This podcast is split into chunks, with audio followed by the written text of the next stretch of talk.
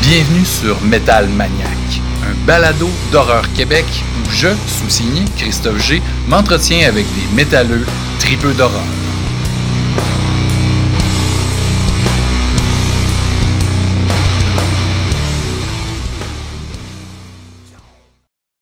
Metal Maniac, épisode 9, mesdames et messieurs. Hey, Alex, 9 épisodes. Qui l'eût cru? Fly, ça fly, ouais. Ça va vite, déjà. Ben oui. Puis là, en plus, on a des invités internationaux hein, que j'ai eu en direct des vieux pays, hein, de la France, avec bon, les petits bugs, petits bugs techniques d'Internet de, de, euh, overseas, mais ça ne nous a pas empêché de jaser avec Alexandre Boustillot et Julien Maury. C'est quand même au niveau, euh, au niveau de la culture horrifique depuis les derniers 15 ans. Euh, des pas pires pointures. En tout cas, moi, je. Quand même, oui, oui. Ils ont fait des affaires, ils ont fait des cool euh, trucs. Ben, c'est ça. Puis, tu sais, j'ai pas fait la bio pendant l'épisode, fait que je vais le faire rapidement. Tu sais, bon, pour ceux qui connaissent pas ces deux gars-là, ben, c'est un tandem. Hein, tu sais, c'est un, un, binôme. Ils travaillent ensemble depuis euh, le milieu des années 2000. Euh, ils parlent justement de leur rencontre. Euh, c'est vraiment cool euh, dans, dans l'épisode. Mais au niveau des, longs métrages, à l'intérieur. Donc, ça, c'était le premier coup de circuit, hein, film très gore, femme enceinte qui veut se faire, qui va, dont une femme mystérieuse, jouée par Béatrice Dalle, veut voler son bébé avec des gros ciseaux quand même, c'est gore, c'est surprenant, ça, ça pète. Euh, il, y a, euh, y a beaucoup de rouge. Euh, déjà, c'était euh, assez impressionnant comme, comme premier film. 2007. Après ça, il y a eu Livide, Aux yeux des vivants aussi avec euh, Béatrice Dalle en 2014 qu'on a vu à Fantasia. Euh, ils ont réalisé un des volets de la saga de Texas Chainsaw Massacre. Hein, évidemment, j'ai mon chandail, on voit un masque ici, il y a une chaîne sans plastique parce que hein, c'est ma franchise d'horreur préférée. Si je dis franchise at large de tout cinéma confondu, je dirais peut-être Alien, j'en parle souvent, mais horreur pure, moi, je suis, je suis pas capable de ne de, de pas suivre cette franchise-là qui est en dentici, hein, évidemment. Euh, c'est pas tous les volets qui sont, sont, très bons, mais on dirait que j'ai comme vraiment là, un attachement. Peu importe le film, là, je vais trouver du bon dedans. Puis qu'est-ce qui est cool? Bon, puis juste rapidement, ils ont aussi réalisé, les gars, Candy Shop, que j'ai vraiment aimé, qui est sorti euh, l'an dernier. Euh, en fait, il est sorti cette année. Là. Il avait réalisé l'an dernier un genre de Candyman français, en français en plus. Euh, ils ont réalisé aussi The Deep House, un genre de film de maison hantée sous l'eau qui est passé à Fantasia cet été. Donc, beaucoup de films, quand même, en, peu de temps. Ils ont eu plusieurs projets avortés. Ils ont travaillé sur Hellraiser pendant plusieurs années. Ça n'a pas fonctionné, un, remake. Euh, Nightmare on Elm Street, ils se sont fait offrir ça. Ils ont pitché un concept de fou, euh, genre Goonies, à la Goonies, mais avec, avec avec justement Freddy. Ça, ça, aurait été incroyable de voir des jeunes, des enfants pour la première fois aux prises avec Freddy, qui était un tueur d'enfants à la base. Oui. Mais ça n'a pas marché. Ils ont, ils, ont, ils ont, aussi pitché sur euh, Halloween, Friday the 13 Tu sais, les gars, là, ils étaient hot. Là. Vraiment, là, Hollywood, là, ils voulaient, puis ils ont pu réussir à, à faire Letterface. Puis moi, je les trouve très honorables, Letterface, même si ils ont eu beaucoup de problèmes. Euh, ils ont pu le Final Cut, puis ils en parlent justement dans l'entrevue. Puis moi, ben, il, il, fallait que je parle de ça avec eux. Euh, puis on a parlé de tous les films de la franchise Texas Chainsaw Massacre. Donc ça, c'était vraiment le fun de parler de ça avec eux. On a parlé évidemment un peu de métal parce qu'Alex est métalleux. Donc c'est un peu pour ça que je les inclus dans, dans, notre programmation. Euh, puis on a parlé comment ils se sont rencontrés, Julien et Alex. C'est vraiment une, une, histoire cool de fans, de journalistes. Donc je trouve ça vraiment, vraiment, vraiment nice. La genèse aussi dans l'intérieur, comment ils ont rencontré Béatrice Dalle. Donc du gros bonbon. Euh, je, je, me suis, je me suis amusé, les gars, super sympathiques, on rigolait. Euh, en tout cas, j'ai hâte que vous écoutez ça. Mais avant, évidemment, une petite chronique d'Alex qui va nous parler. Tu nous parles de quoi, Alex, aujourd'hui, d'ailleurs? Je ne sais pas de quoi je vais vous parler. Laisse-moi penser. Et non, écoute, euh, en, en, suivant, en regardant l'entrevue, euh, il y a- en fait, il y a plein de choses qui, m- qui, qui m'ont euh, Qui aurait pu fonctionner comme qui auraient chronique. pu fonctionner, mais Ben oui. qui m'ont frappé aussi. Puis, euh, euh, bon, d'abord, on, on a, tu, tu- tu le disais, euh, Alex et Julien, ce sont des réalisateurs euh, français. Fait que c'est sûr que j'ai popé un peu métal français, mais Ben pas oui. juste métal français. C'est sûr que je vais parler de. J'ai une sélection de quatre bands albums là, de- qui viennent de, de France. Mais euh, j'ai aussi euh, beaucoup cliqué sur justement, euh, je ne veux pas raconter leur histoire parce qu'ils font, ils font très bien eux-mêmes dans, dans l'entrevue, mais euh, la rencontre, euh, le lien, en fait, qui les unit, c'est un peu Mad Movies. Oui, Puis euh, moi, j'ai j'ai eu le, le- le- privilège, euh, quand j'étais, quand j'avais à peu près leur âge, de faire un premier voyage en France, j'avais à peu près ça, euh, 13 ans. ah ouais. Donc, c'est autour euh, des, des années, ben, début des années 90. Là. Puis, euh, écoute, là-bas, j'ai, c'est, c'est- je pense, si ma mémoire est bonne, puis elle ne me joue pas de tour, là, c'est, c'est là que j'ai découvert le, le- le magazine Mad Movies. Donc, euh, un des premiers Mad Movies que j'ai acheté, c'était en France. Euh, puis c'est, un, magazine que j'ai consulté là, parce que c'était des, voyages de, de musique avec l'école. Fait que c'était des tournées de trois semaines qu'on, qu'on passait là-bas. Fait que c'était ma lecture là, dans, dans T'avais du temps libre, là. Puis, ah, J'avais du temps libre, puis bonne je l'ai lu, puis les relu, puis j'avais la bonne lecture, puis plein de découvertes à faire. Puis j'ai commencé à être pas mal à fond dans le métal. Puis dans ces années-là, début des années 90, il, y avait une effervescence au niveau du trash puis du death metal euh, partout. Là. Tu sais, Il, y en Mhm. avait, il y en avait aux États-Unis, puis il y en avait en Europe, puis il y en avait en France aussi, des bandes là, qui, qui, qui rentraient dedans. Il y en avait pas mal en France à cette époque-là. Fait que quand j'écoutais l'entrevue, c'est ça qui se passait. Là, dans, dans- ça, ça, Ça remonter les souvenirs, ben un oui. peu, euh, c'est- ouais, fait que un petit côté nostalgique à tout ça. Parfait. Puis euh, bon, puis l'univers cinématographique aussi de, de, de, de Julien, euh, Alex, c'est assez gore. Tu l'as dit tout à l'heure, on pense à, à l'intérieur. Fait que je vais commencer avec ma première euh, Ouais. sélection qui va, qui, va, qui va tout de suite jouer dans, cette, dans ces eaux-là qui, qui sont le, le gore, euh, l'horreur extrême, avec euh, le groupe français qui s'appelle Benighted, qui est un groupe euh, assez récent, en fait, qui est apparu euh, au début, euh, vers le début des années 2000, je dirais, euh, qui ont plusieurs albums à leur actif, qui font dans le death metal brutal, euh, un peu à la Dying Fetus, puis euh, le grindcore.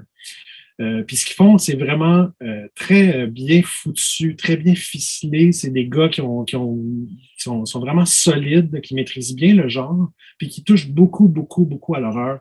Puis euh, un des albums sur lequel je veux attirer votre attention, c'est Necrobreed, qui est sorti en 2017. Puis pourquoi je suggère celui-là, c'est qu'il y a une des, une des pièces de l'album qui s'appelle Letterface. C'est parfait. Donc, c'est, c'est- ça tombe en plein dans l'univers de, de, Julien et Alex au niveau cinématographique. Il y a même des extraits, de, de- des petits extraits, je pense, qui sont tirés de films aussi dans, l'album. Puis sur cet album, il y a deux titres aussi qui sont euh, chantés en français. Euh, donc, c'est intéressant comme, comme, comme univers. Puis il y a même un autre album, une pochette là, où est-ce qu'on voit un- un- un- une femme qui tient euh, son bébé euh, sur son sein, donc euh, qui est en train d'allaiter, mais c'est le bébé euh, est comme carnivore, je ne sais pas trop, fait que ça pisse le sang. Ah ouais. Je trouvais que ça avait un petit lien un peu aussi avec euh, justement à l'intérieur. Je trouvais que ça évoquait un peu toute cette espèce d'univers-là. Donc, euh, Benighted, Ouais. excellent groupe euh, de grindcore, de brutal, euh, de, de, Metal ça. brutal. ça. que Moi, les le- fans de Diane Fetus, puis il y a Ouais. Cattle Decapitation. Ouais. euh, je pense que vous allez, si vous ne connaissez pas ça, vous devriez tendre l'oreille- pardon, vers euh, euh. Yes, yes, yes. Puis l'image, que tu as décrite, excuse-moi de t'interrompre, euh, la, la femme avec son, son bébé carnivore, ça m'a rappelé euh, un, un film que j'ai souvent regardé la pochette au club vidéo, puis que j'ai fini par voir à un moment donné, puis j'ai beaucoup ri. Le manoir de la terre. Ah, ben oui. avec le fameux. euh, le- c'est pas un bébé, là, mais on- la maman lui donne le sein. Hein? Ouais, c'est- C'est supposé être un jeune garçon qui était joué par un adulte euh, de petite taille. Là. Comment il s'appelait déjà? Peter? Bark? Bark. Peter ouais. J'allais dire Peter. Falk, mais ça, c'est Colombo, ça n'a pas rapport. Comme, il avait l'air d'un espèce de mélange entre Dario Argento et un enfant. Ah oui, il, est absolument En terrifiant. tout cas, vraiment, oui, Ouais. c'est assez particulier. Oui, cette scène-là est assez, euh, est assez marquante, effectivement. Fait que là, on était dans le métal plus moderne. Là, je retourne à ce que je disais au départ, les années 90, Mad Movies, métal français euh, dans, l'univers du trash et du death. C'est trois propositions, trois bands qui, euh, qui, se ressemblent un peu au niveau des genres, puis, mais il y, a, quand même quelques, quelques, différences. Fait que le premier, là, j'avais pas d'album avec moi de Benighted, j'ai seulement les albums en numérique parce que je pense qu'ils n'ont pas fait de vinyle. Si je ne me trompe pas. Fait que je ferai. Euh, pour ceux qui nous suivent sur YouTube, ben, il faut faire apparaître ça. Sinon, euh, euh, première suggestion, c'est un band qui s'appelle Massacra, qui est un band français. Ben, J'ai dit tout à l'heure, c'est un band français, donc avec l'album Enjoy the Violence, qui est euh, leur deuxième album de cette formation-là. Étrangement, c'est un groupe qui, c'est jamais, qui n'a jamais été bien perçu par la presse française. Ils n'ont jamais été euh, comme bien euh, acceptés par la scène métal française. Je ne sais pas pourquoi. Je ne sais pas. Nul n'est prophète dans son pays. Hein? C'est ça qui voilà. se passe. Mais il y a vraiment eu une, une, relation houleuse avec la scène métal française et la scène et la presse, euh, les critiques là-bas. Ah Pourtant, ils ont connu un succès à l'international, en tout cas en dehors de, de la France. Et cet album-là, qui dure 35 minutes, est un disque excellent. Euh, c'est vraiment straight to the point, c'est tight, c'est bien foutu, c'est vraiment élevé. Puis euh, je te dirais qu'on c'est un groupe qui malheureusement n'a pas eu le, l'exposure qu'il aurait, aurait, dû avoir, mais on est vraiment, c'est dans la ligue là, de Morbid Angel, Sepultura, Sadus. C'est vraiment un, album de qualité. Euh, un genre de trash death, là trash death, mais vraiment avec des. Euh, c'est un côté. Mais Sepultura plus au début, là. Tu sais, euh, plus caverneux. Euh, un peu Rise, puis Morbid Angel aussi à ses débuts. Puis Sadus aussi, parce qu'il y a un petit côté un peu, des fois, un petit peu technique, je mm-hmm. dirais. puis il y avait, il me semble qu'il y avait quelque chose que j'avais à dire par rapport à ça. Non, c'est pour le prochain album que j'ai pas en, vinyle, mais en cassette. Oh, une belle cassette. C'était Merciless, je ne sais pas si on le voit bien. Abject Offerings de Merciless. À ne pas confondre avec le groupe suédois du même nom. En fait, le groupe français s'appelait Merciless avec un I, mais ils ont changé leur I pour un Y pour se différencier d'un groupe suédois qui était, là, qui était là dans les mêmes années euh, qu'eux. Puis euh, Merciless, en fait, euh, je pense qu'il y a comme 10 groupes qui s'appellent de même, là, mais disons que celui qui vient de France, c'est vraiment cet album-là est à écouter vraiment pour tous les fans de Obituary, Pestilence, Death. C'est vraiment un bon, bon premier album. Les gars ont continué après euh, leur carrière pendant une couple d'années.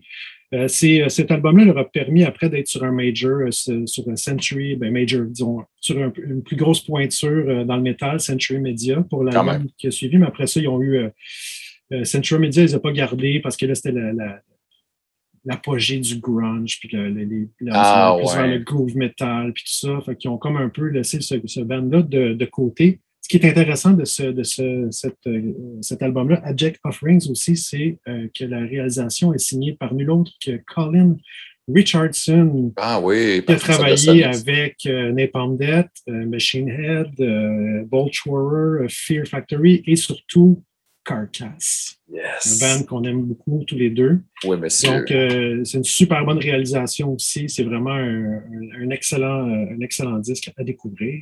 Hmm, intéressant. Euh, oh, puis, dans, le cas de Massacra et Mercedes, on est un petit peu aussi dans les univers, là, horreur, euh, des histoires de, trucs qui, se rapprochent un petit peu à, l'univers euh, mm-hmm. auquel Julien et Alex, le tandem de, réalisateurs, baignent un petit peu. Puis le dernier album, qui est toujours, toujours dans, la même, dans les mêmes années, là, on est toujours dans dans les années, début des années 90, c'était 91 pour euh, Enjoy the Violence, 92 pour Abject Offerings, puis euh, l'album dont je vous parlais, de Aggressor, qui s'appelle Symposium of Rebirth. Là, ce que je vous montre, c'est un vinyle qui est une réédition qui s'appelle euh, seulement Rebirth. Je, vais vous l'expliquer après pourquoi la pochette euh, est un petit peu modifiée, puis le titre. OK. Mais euh, ce disque-là est, paru en 1993. Si je ne me trompe pas, je ne l'ai pas noté. J'aurais dû le noter, je ne l'ai pas noté, mais je pense que c'est ça. Euh, là, on n'est pas vraiment dans l'horreur. On est plus dans le fantasy, un petit peu épique, tout ça, mais c'est encore un trash death metal dans, la lignée là, un petit peu de, ben, des autres bands, en fait, que tous les bands que j'ai nommés, là, on, est un petit peu dans, dans les mêmes eaux Bien bourrin, hein, comme ils disent euh, l'autre bord de la flaque. Là. Bourrin. Oui. oui. Puis pourquoi, pourquoi je le choisis aussi, c'est qu'il y a sur cet album-là, Symposium of Rebirth, il y a des extraits. En fait, ils ont repris des extraits de, de la musique de Conan euh, de Barbarian, Conan le Barbare. Nice. Et euh, il, y avait, euh, il y avait une mention dans l'entrevue, en tout cas, vous allez l'entendre. On parle de Dino de Laurentiis et Ah Raffaella oui, de Laurentiis. Qui ont produit qui ont produit Conan. Fait que je trouvais que aussi Ah, un un, beau petit lien. euh, un beau petit lien pour, euh, pour ça. Ce disque-là, en fait, malheureusement, la production était euh, d'origine. Ça a été réalisé par un, un dude qui, qui- qui a, qui a travaillé avec euh, Battery. C'est comme le réalisateur de Battery, euh, c'est un Suédois, je pense, qui s'appelait Björn Forsberg. Euh, puis il a travaillé avec Edge of Sanity aussi, mais la production de cet album-là est faible. Le- Il y, a- il y avait le- genre full reverb, là, c'était full. non, il n'y a pas de non? reverb, c'est plus un niveau, il n'y a, pas de, il y a pas de Ça dynamique. Puis, Ah ouais, c'est le flat. son est vraiment flat. Ah ouais. Euh, c'est malheureux parce que euh, les tunes sont vraiment bonnes. Il y, a, il y a vraiment des trucs intéressants là-dessus. Puis c'est ça, ils ont refait. En fait, le band a décidé de re- réenregistrer les tunes. Ont Ah. Rebirth. Ils Fait qu'ils ont complètement réenregistré avec euh, une production plus moderne, puis ils ont changé la tonalité des, des tunes aussi. Fait que les, je pense qu'au lieu d'avoir une guitare, par exemple, à 6 cordes, ils l'ont fait sur une guitare à 7 cordes. Fait que c'est encore tuné Plus plus, bas. Ah ouais, OK. Euh, mais ils ont changé l'ordre des, des chansons aussi. Ça, je ne sais pas pourquoi ils ont décidé de, de changer l'ordre.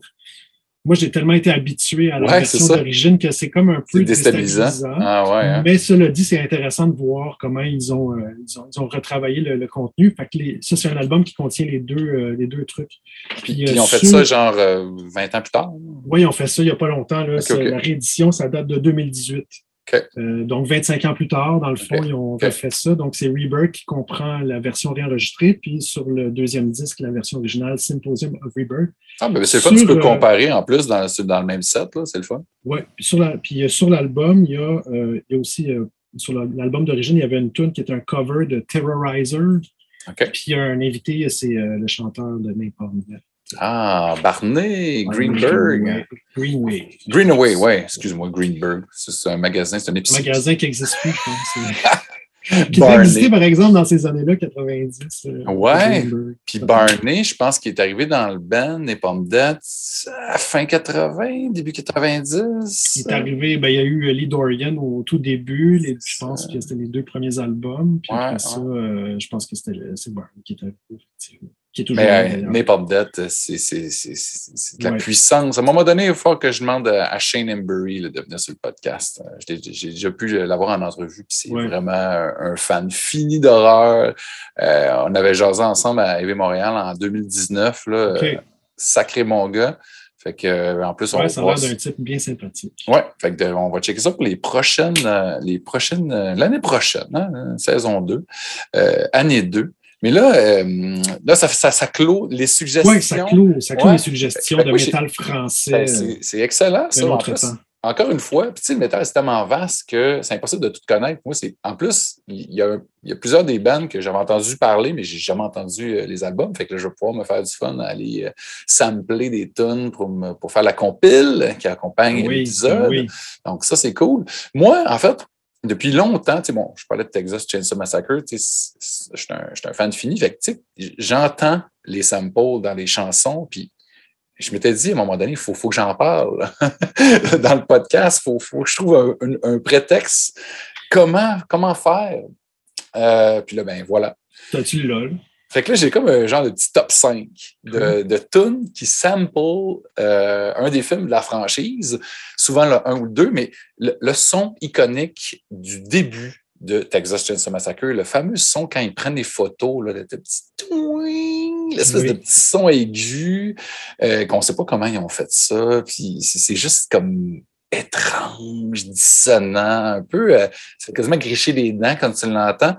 Ça a été euh, repris par plusieurs artistes, dont Marlon Manson sur euh, l'album euh, Smells Like Children. Fait un cover de I, I Put a Spell on You, le- la vieille tune de, c'est quoi, c'est Lightning Hopkins ou euh, C'est euh, euh, euh, Screaming. Screaming Jay Hawkins. Yeah, voilà. On avait parlé dans un épisode Oui. Tout à on parlait fait. de Lost Highway. Ouais. Fait que là, il y a eu le cover de, de tout ça. Fait que là, ça commence avec ce sample-là. Marilyn Manson, c'est plate parce qu'on dirait qu'on ne veut plus parler de lui parce que c'est un fucking asshole euh, super dégueulasse. Ça va pas très bien ses affaires. Non, mais il a quand même fait de la bonne musique pareil. Hein. Mhm. Sinon, il y a beaucoup de musique qu'on ne pourrait plus parler. Euh, on, on va continuer à parler de thriller encore pendant 30 ans, certains, tu sais. C'est clair. même si.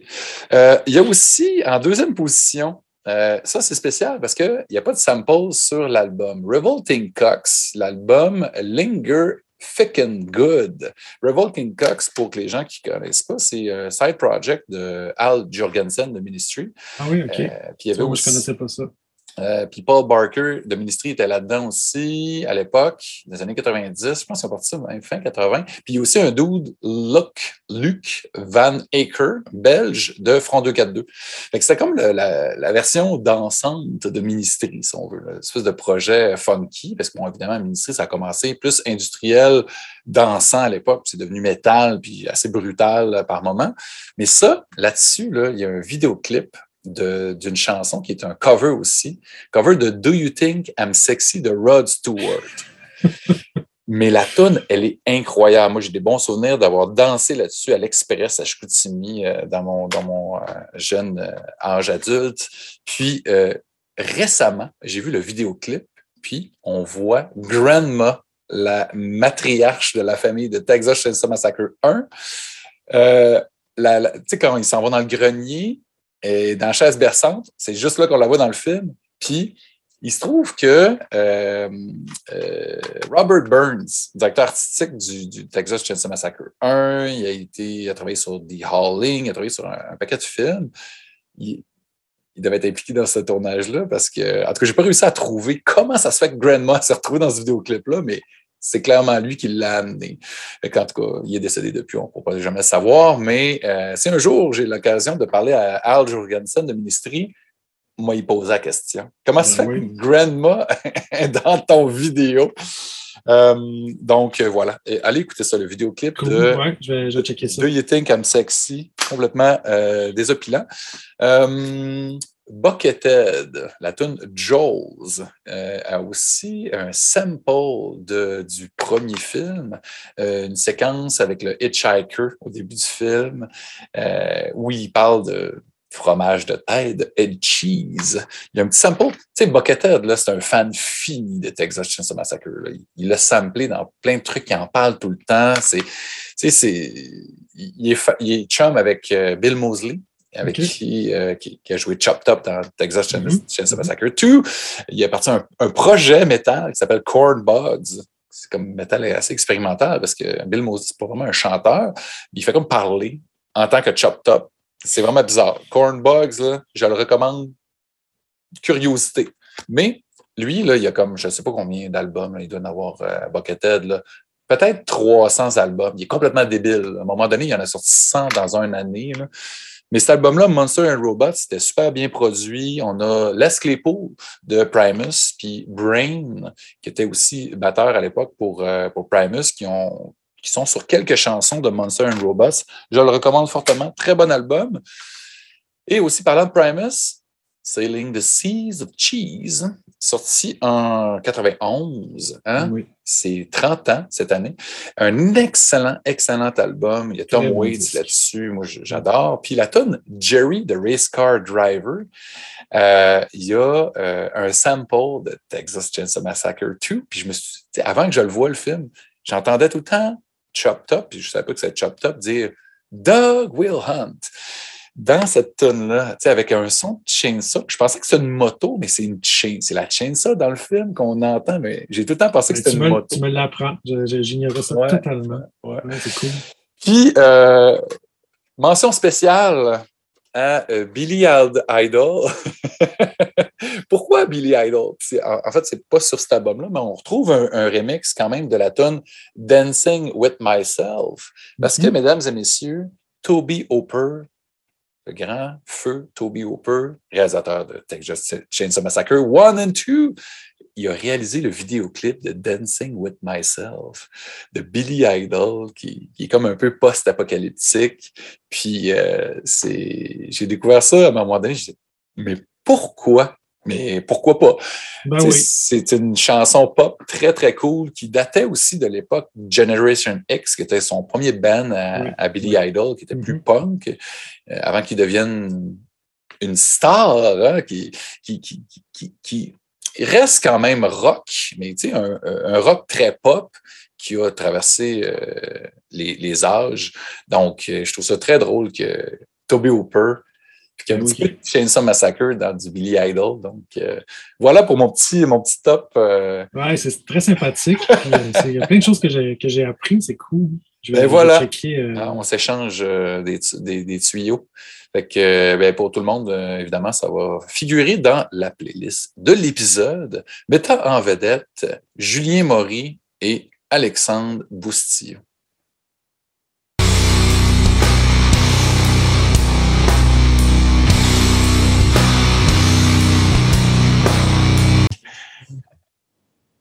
Recording in progress. Oui, on a un robot qui nous a signalé que le recording était in progress. Magnifique masque, Alex. Salut, euh, salut Alex. C'est peut-être Salut. pas Alex. Ah, ben Peut-être peut-être. quelqu'un d'autre. Ah oui, on aurait dû mettre des masques comme ça.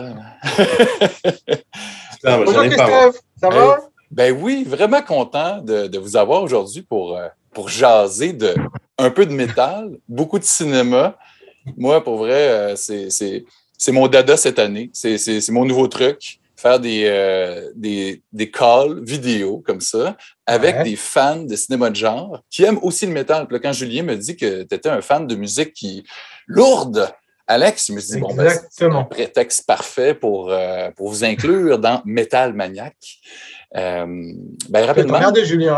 Ouais, non, non, ben, tu sais, comme, justement, c'est- on, on- c'est le préambule, on va parler un peu de métal, après ça, on va aller dans, dans l'horreur. Tu sais, comment vous êtes Hmm. rencontrés, les premiers films que vous avez vus, vos réalisateurs préférés, tout ça, on va passer là-dedans un petit, une petite quarantaine de minutes, euh, bien Il n'y a relax. pas de problème. Même plus, hein?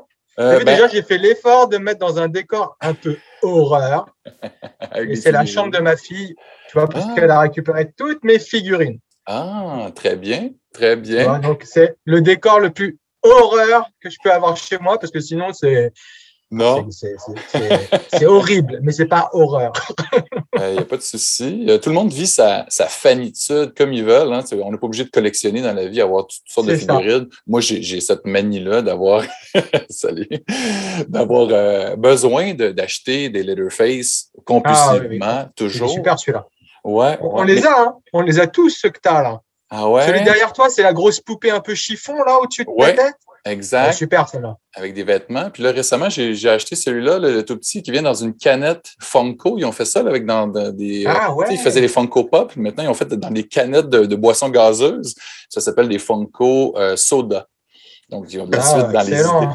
Mais moi, euh, je voulais savoir, euh, Alex, le métal pour Ouais. toi, là, ça a commencé où? Ah, comment sur le métal alors pardon. Ouais, ouais, ouais. Oh, il y a un J'ai mis un bébé mort à sa place. Non, parce que moi, parce que, parce que moi, en fait, je suis dans, je suis dans la maison euh, de mes parents, je suis en vacances. Ah, Et donc, du coup, il y a pas du tout, j'ai pas du tout ma collection que je l'emmène pas avec moi. Mais par contre, il y a, par contre, il y a mes filles qui ont commencé à faire la déco d'Halloween, tu vois, donc elles ont suspendu des trucs Ah, partout. Avec la toile d'araignée. Ah, Génial. des bébés, il y en a dans toute la maison. Donc, euh, Excellent, on aime ça. Ben oui, l'Halloween, tu sais, c'est vraiment une saison parfaite pour nous, fans d'horreur. Ah ouais, On aime ça. super. Mais ouais, on, on va, on va clairer le métal rapidement. Alex, toi, le métal, ça a commencé comment quand tu étais, étais jeune? Ben écoute, euh, premier?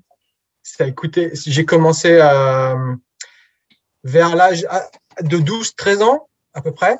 Et un peu par hasard, déjà parce que tu sais, j'étais attiré par les pochettes, évidemment, comme Ben tout oui. fan de films d'horreur. Mhm. Donc, très vite, quand Exact. tu vois des pochettes euh, de métal, tu dis Waouh, mais c'est, on dirait des affiches de films d'horreur. Et euh, pour faire vite, hein, j'ai deux albums vraiment fondateurs qui m'ont fait totalement aimer le métal, mais immédiatement en fait. Je pourrais même, si tu veux, te chanter en blind test les deux intros de ces albums, tellement je les connais par cœur. Ah ouais, vas-y. si, tu les, cher- voir si tu les trouves tout de suite. Ouais, je gagne En un plus, je prix. chante super bien, ça va être mortel, tu vas voir. Alors, le premier album qui m'a fait péter les plombs, c'est ça, écoute. Ding, ding,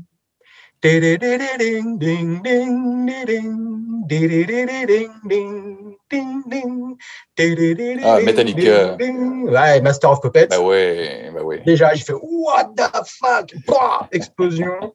Et euh, je crois que la même semaine, je découvrais. euh, écoute bien. Seven deadly sins, seven ways to win, seven holy paths to hell, and your tree begins.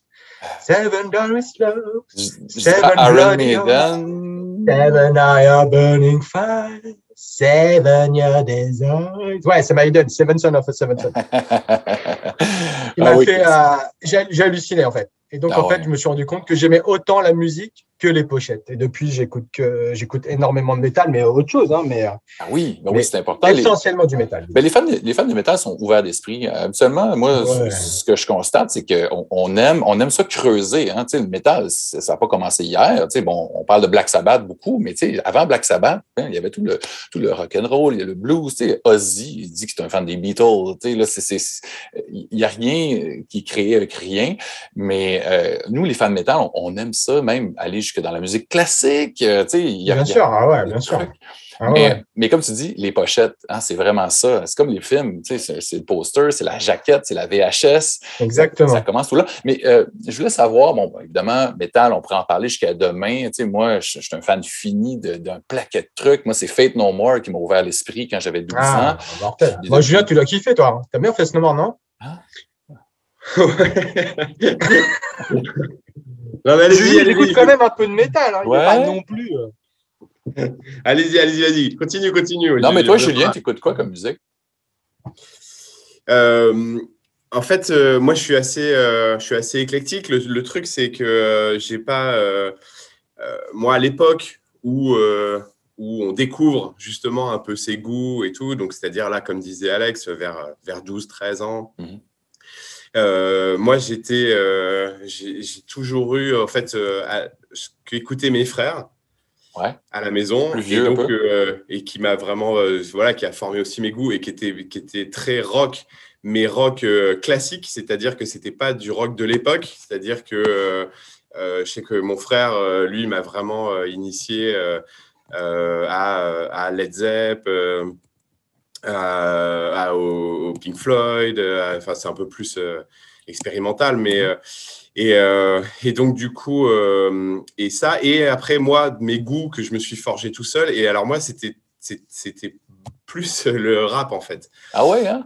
Ouais, moi, c'était le rap à fond. Et, euh, et donc, du coup, euh, moi, ça a été euh, toute mon adolescence, c'était c'était le rap américain, le rap Ouais. français à fond, à fond, à fond. Les, les Run DMC, les Beastie Boys, des trucs comme ça? ou- exactement, ouais, ouais, ouais. Et, euh, et, euh, et, et toujours le rock, mais alors pour le coup, avec le rock de, euh, mon, euh, bah, de notre, de notre euh, époque d'adolescence. C'est-à-dire Mhm. que euh, quand j'ai. Enfin, moi, le groupe qui m'a fait vraiment, pour le coup, exploser la tête, c'est Nirvana. Ah ben oui, ben oui, le grunge, j'oublie ça. Là. Moi aussi, Voilà. là, j'étais un fan fini là, à l'époque. Donc, euh, le premier album euh, de, des Red Hot euh, aussi. Enfin, c'était. euh, Ah ouais. J'étais- vraiment adolescent, quoi. Et Ouais. euh, donc, ça, c'était, tu vois, Rage Against the Machine, euh, moi, c'était aussi, euh, tu vois, le, le groupe que j'idolâtrais. Ah ouais, c'est un peu métal quand même. Alors, ouais, alors, du coup, voilà. Et donc, super métal, en fait. Hein. Oui. Non, non, mais c'est. et- Mais ouais, mais euh, en fait, c'est. euh, Il y avait quand même beaucoup de mélodies, quoi. Et, Ouais. euh, et en fait, euh, du coup, moi, j'avais des potes qui étaient, qui, qui étaient vers le. qui écoutaient des trucs un peu plus vénères. Euh, type, je me rappelle à l'époque, le un des groupes dont on parlait beaucoup, c'était Pantera. Ah ben oui, Et- solide. Et donc, du coup, il y avait quelques morceaux que j'aimais, mais ça a commencé là où j'ai commencé à me dire, ah putain, mais c'est un peu ma limite. Il y avait des morceaux qui, tu vois, Ouais. C'était trop élevé pour toi. J'étais un peu trop énervé, quoi. Ouais, ouais. ben, ben, tu sais, Phil Anselmo, chanteur de Pantera, gros fan de films d'horreur aussi. euh, Ouais, un C'est une festival. euh, super collection de VHS, incroyable, il paraît. Exact, exact. J'ai eu- la chance de, de m'entretenir avec lui euh, avant qu'il fasse des conneries en, en spectacle puis qu'il nous fasse tous honte métalleux. Mais Ouais, euh, euh, j'ai pu jaser de films d'horreur avec lui pour parler de son festival qui avait le, le Housecore Horror Festival au Texas. Qui euh, n'existe plus, d'ailleurs, je crois, ce festival. non, ça a duré existait trois qu'un ans. non C'est mort. En fait, ben, il y a eu euh, un, un dude avec qui, euh, Corey Mitchell, avec qui il, avait- il est parti au festival. Il est décédé d'une crise cardiaque assez décédé, jeune. c'est ça. ouais. Donc, Ouais. euh, ils ont fait une troisième édition, puis après ça, ben, on- ils ont rappé le tout. Mm. Euh, donc, moi, je conclus que Julien ben, était quand même un peu plus métal que tu penses, euh, puis qu'on a quand même beaucoup de goûts en commun. Tu sais, moi, j'étais un gros fan de, rap californien des années 90 aussi, les Snoop Dogg, les Dr. Dre, euh, House of Pain. Moi, j'ai carburé au, au, rap, le new metal. Moi, j'ai beaucoup aimé quand même aussi dans les années 90, le Korn, les, les, les Deftones, ces trucs-là. Mais euh, le métal, euh, c'est pour moi, ce que, je, ce que je constate depuis quelques, temps, quelques années, c'est qu'il y a beaucoup de liens à faire avec ça. avec, les, avec, comme on parlait tantôt, les pochettes, les posters, l'imagerie, l'inspiration, tout ça.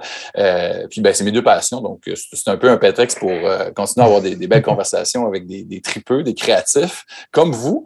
mais moi, je voulais savoir, parce que vous êtes un binôme, vous travaillez ensemble depuis longtemps, vous avez fait beaucoup, beaucoup de films, vous vous connaissez bien. Mais vous êtes, vous êtes rencontrés comment? Je pense que Julien me parlait un peu de Mad Movies dans lequel tu écrivais, Alex, mais ça a commencé comment cette, amitié-là? Ah bah, Julien, il va te raconter parce que c'est Julien qui est quand même euh, qui a été plus le déclencheur à notre rencontre euh, que moi. Je l'ai stalké. tu le? Bah, écoute, Écoute, moi, enfin, euh, ouais, bah, le truc, c'est que moi, j'ai, euh, encore une fois, je vais reparler de, d'un de, mes frères qui a été extrêmement moteur pour moi euh, à, beaucoup de niveaux et notamment sur la, culture cinématographique parce que j'ai un, assez grand écart d'âge. Et en fait, il a six ans de plus que moi. Et donc, du coup, il avait accès à plein de choses auxquelles moi, je n'avais pas accès à mon âge. Donc, du coup, quand il était ado, moi, j'étais encore enfant. Et euh, donc, euh, bah, c'est lui qui a ramené les premières VHS à la maison. C'est lui qui avait des posters dans la chambre de films d'horreur. Et donc, du coup, je, je, délirais, je fantasmais, moi, petit garçon, tu vois, sur le lit d'en face parce qu'on était dans la même chambre.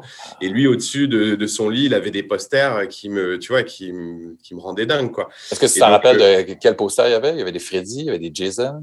Bien sûr, il y avait les, bah, je me souviens très bien, il y avait les Griffes de la nuit, ouais. il y avait il y avait, le... Ah, c'était le plus grand, parce qu'en fait, il n'y avait, y avait pas que des films d'horreur, donc c'est pour ça que je rigole, parce que il y avait, en fait, on était, j'étais, on était trois avec trois frères, et il y avait, euh, donc mes deux frères, on était les trois dans la même chambre, et en fait, euh, mon frère aîné, qui était encore plus grand, lui, au-dessus de son lit, il avait un grand poster de Condorman. Oh, wow, bah oui, bah oui, bah oui, j'ai adoré ça. donc, donc, voilà, et euh, non, il y avait, il y avait, il y avait Massacre, il y avait Terminator. Oh, wow. Aussi. Euh, et, euh, et, bon, bref, voilà. Et donc, du coup, il lisait Mad Movies. Ah, bah oui. Mad Movies, donc, le, voilà, donc le, voilà, le, la référence avec, avec, avec l'écran fantastique, mais pour, pour les fans de films de, films de, de genre, d'épouvante en France. Et, et, donc, du coup, moi, j'ai voilà, lu Mad, en tout cas, j'ai eu accès très, très jeune. Euh, parce que bah, mon frère était passionné d'effets spéciaux et donc euh, du coup il y avait des tutos euh, dans MAD, il ah montrait comment faire des effets et ça ça a été très formateur pour nous parce que bah, on prenait la caméra H8 de la maison et puis on faisait des courts métrages, on essayait de refaire des effets. Ah ouais. Et bref, et bref du coup moi j'ai été toujours finalement habitué à MAD et dès que j'ai été en âge de le lire, bah, je il était à la maison. De toute façon mon frère l'achetait tous les mois. Et, enfin, ouais, et, euh, et, donc, du coup, euh, et donc, en fait, quand euh, bah, donc, des années après, Alex a été engagé à MAD, quand il a, été, il a commencé à, à rédiger pour le magazine, moi, je me suis senti vraiment une connexion avec lui parce que MAD, c'est un esprit qui a été extrêmement important pour tous les gens qui l'ont connu parce qu'on avait l'impression d'une bande de potes. Ben C'est-à-dire oui, que Mad, Mad Movies, tu avais l'impression de connaître les rédacteurs parce qu'ils avaient un style qui était extrêmement euh, libre et euh, un peu comme on parle avec les copains. Et donc, euh, ils, et donc, disaient des conneries aussi entre les critiques, ils se faisaient des vannes. ouais. Ils faisaient des vannes et ils critiquaient les, les, films de manière pointue, mais à la fois accessible. Ouais. Et donc, du coup, moi, c'est ça qui me plaisait énormément, c'est que j'avais l'impression de connaître tous les gens de la rédaction, alors que je ne connaissais pas un. Et euh, en fait, quand Alexandre est arrivé, pour moi, ça a été vraiment euh, mon rédacteur préféré. C'est-à-dire qu'il euh, me faisait vraiment rigoler. Ses vannes, elles étaient super drôles. Et, j'étais en accord avec tout ce qu'il écrivait. C'est-à-dire vraiment ce qu'il défonçait, j'aimais pas. ce qu'il aimait, j'adorais. Et, et donc, du coup, mais à, tel point que j'ai, à l'époque, Mad Movies avait une boutique à Paris qui vendait donc des, des, posters, des DVD, des VHS. Et, et, en fait, je traînais beaucoup là-bas et je savais que, que les gens qui tenaient la boutique donc, connaissaient tous les rédacteurs.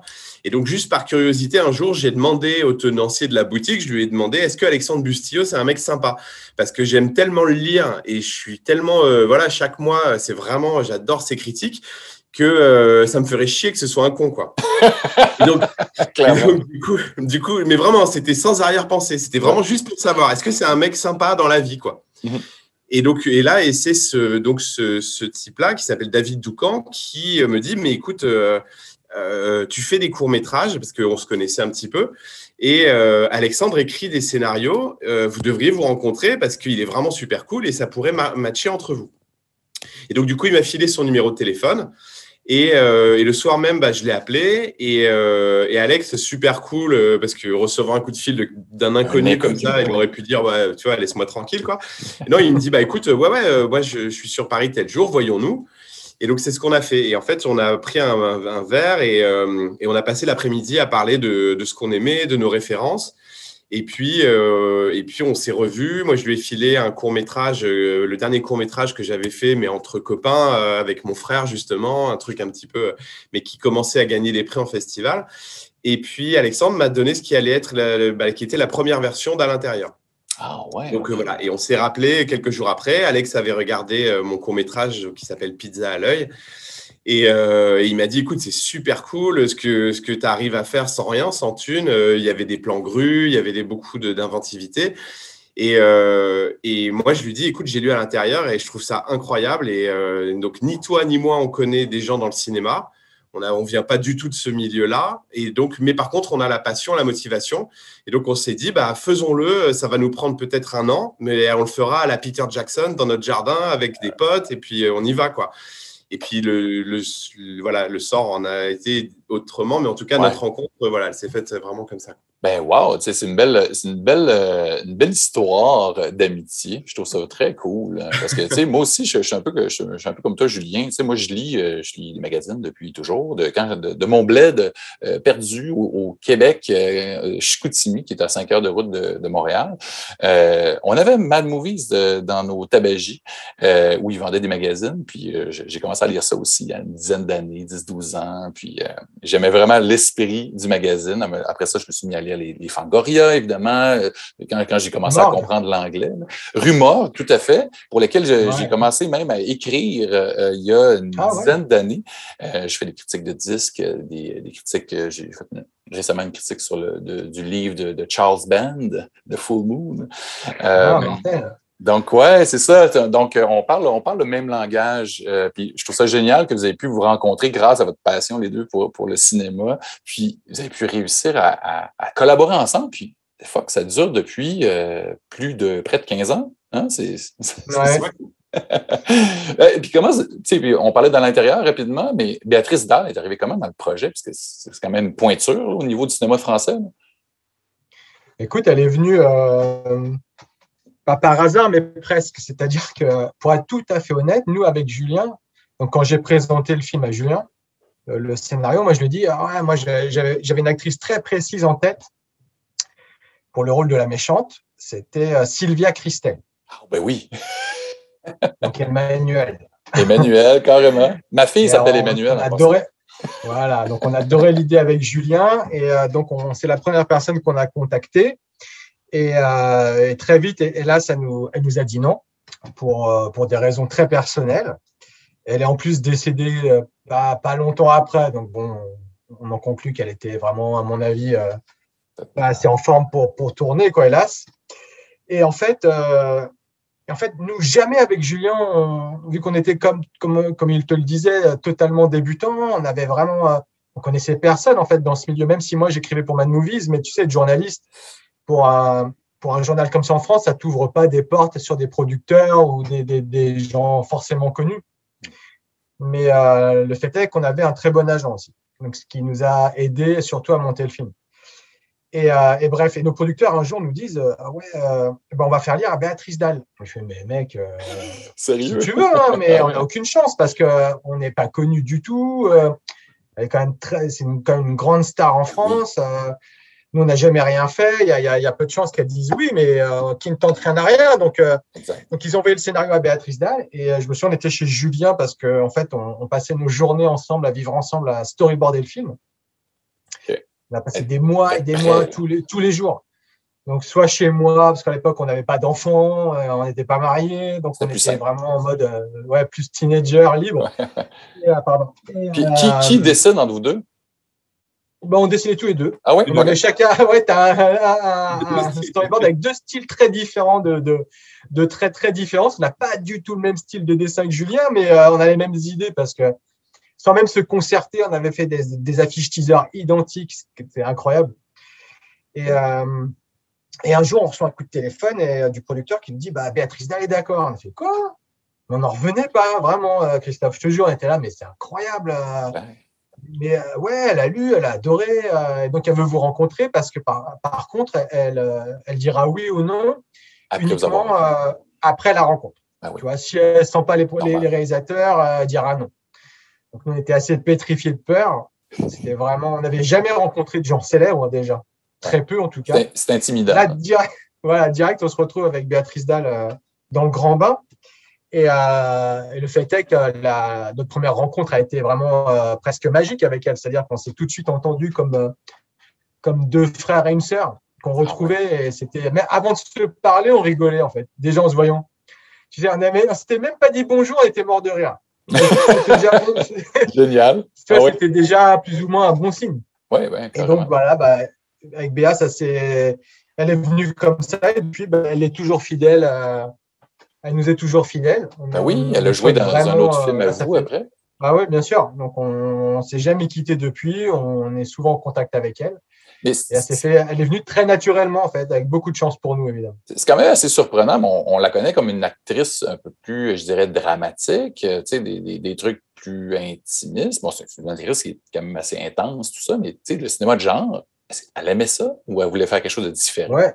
Bah, tu sais, elle avait déjà fait donc Trouble Every Day. Ah, c'est vrai, c'est vrai. Ouais, c'est vrai. C'était quand même très, très sanglant. Euh, ouais. Très sanglant. Et elle, on, on, commence un peu à parler de films d'horreur avec elle. On dit que oui, elle aime les films d'horreur, évidemment. Elle adore euh, Massacre à la tronçonneuse. wow, nice. Elle adore les Orfesses. Elle trouve que les Orfesses, c'est ultra sexy. Enfin, c'est son, son, délire. Hein. Et nous, euh, donc, on était, bah, on était en osmose parce qu'on lui dit, bah, écoute, tu sais, nous, on est évidemment fans absolus de Massacre à la tronçonneuse. Ah ouais. Et, euh, et, on lui a fait découvrir, pour lui montrer ce qu'on voulait faire avec un intérieur, on voulait dire, on lui a dit, avec nous, tu sais, avec un intérieur, on voudrait euh, renouer avec euh, une poésie morbide, un peu très italienne, un peu comme Mhm. mm -hmm. ce que faisait Lucio Fulci.